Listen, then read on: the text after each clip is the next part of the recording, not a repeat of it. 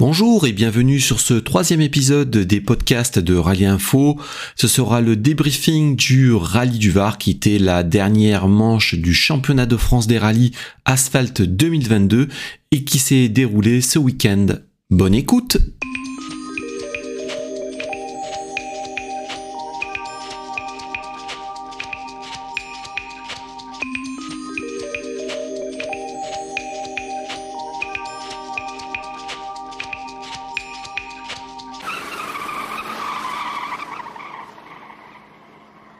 Mais avant toute chose, débutons par le checkdown, qui était déplacé de la base du Muy vers la base de Gassin. Effectivement, les organisateurs désiraient une spéciale spectacle pour le public. Or, ce ne fut pas le cas.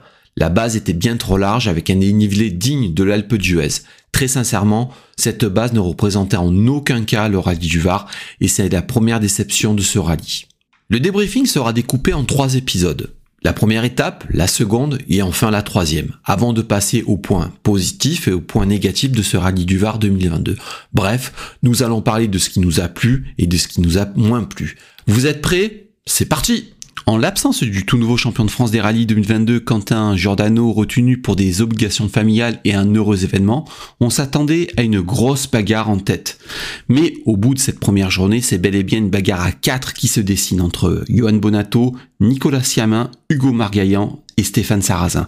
Derrière, William Wagner est déjà à 24 secondes, Cédric Robert qui découvre la C3 rallye 2 et lui à 37 secondes, Pierre Campana suit à 50 secondes devant Patrick Rouillard, Matteo Gamba, Luc Giroud et François Deloucourt qui lui 11e avec sa Porsche.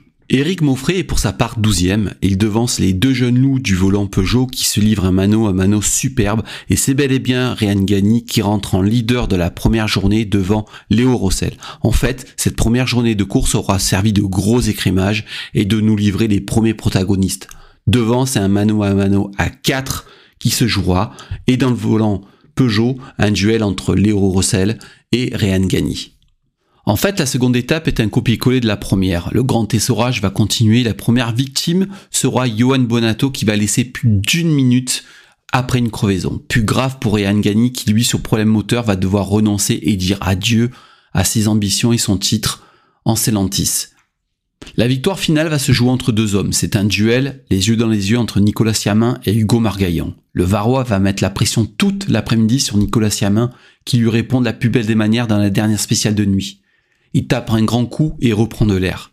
Derrière, Stéphane Sarrazin complète le podium. Il fait le yo-yo, mais pour lui, on sent déjà que la victoire s'est terminée. Pierre Campana et Cédric Robert suivent, mais déjà très loin.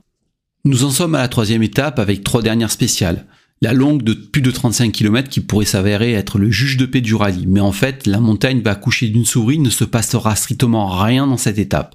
Sinon, le seul fait marquant, c'est la crevaison de Johan Bonato qui lâche encore plus d'une minute trente. Nicolas Siamin boucle sa saison comme il avait commencé par une très belle victoire. Second, Hugo Margaillan réalise une très belle performance devant Stéphane Sarrazin, Pierre Campana et Cédric Robert. Il est temps maintenant de passer à nos points positifs et nos points négatifs de ce rallye du Var 2022.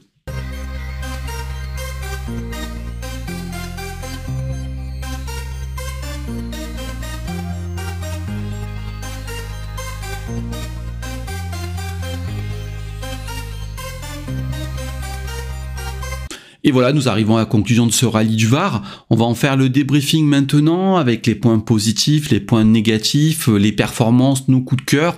On va parler de ce qui nous plaît, de ce qui nous plaît un petit peu moins. Et donc, on va commencer par les points positifs. Dans les points positifs, on pourrait titrer la jeunesse au pouvoir pour ce rallye du Var 2022. On a adoré voir Nicolas Siamin et Hugo Margrian se livrer un superbe duel, un mano à mano jusqu'à la dernière spéciale de ce rallye du Var. En fait, c'est un vent d'air frais qui a soufflé sur le rallye du Var et sur le championnat de France des rallyes. On n'oublie pas, par exemple, Mathieu Franceschi, champion sur la Terre. Et vraiment, ces jeunes, en 2023, on désirait les voir un peu plus souvent et avec des programmes à la hauteur de leur talent, avec des vrais budgets. On va aussi revenir sur Nicolas Siamin. Vraiment, c'est le point positif de ce rallye du Var. Il n'avait pas la tâche facile et il boucle la boucle comme il avait commencé par une victoire. Pour lui, c'est un point positif à la veille de 2023. On va pas oublier non plus Léo Rossel qui remporte la Stellantis. Comment ne pas parler de ce rallye du Var sans parler de Stéphane Sarrazin? Il ne roule pas souvent, mais alors, dès qu'il roule, C'est performant, c'est rapide et ça se joue devant. C'est vraiment là aussi un point positif. Et en l'absence du champion de France Quentin Giordano, c'était vraiment un outsider et quelqu'un qui pouvait jouer la gagne. Ça a fait vraiment donner du piquant à la course. Maintenant, il est temps de parler de Cédric Robert. Alors effectivement, Cédric Robert, ben on l'attendait. C'était la grosse cote, c'était la C3, il était dedans. Mais voilà, le problème de la C3, c'est que pour être performant, il faut énormément de roulage, du temps, de l'adaptation, et voilà, c'est ce qu'il a manqué à Cédric Robert.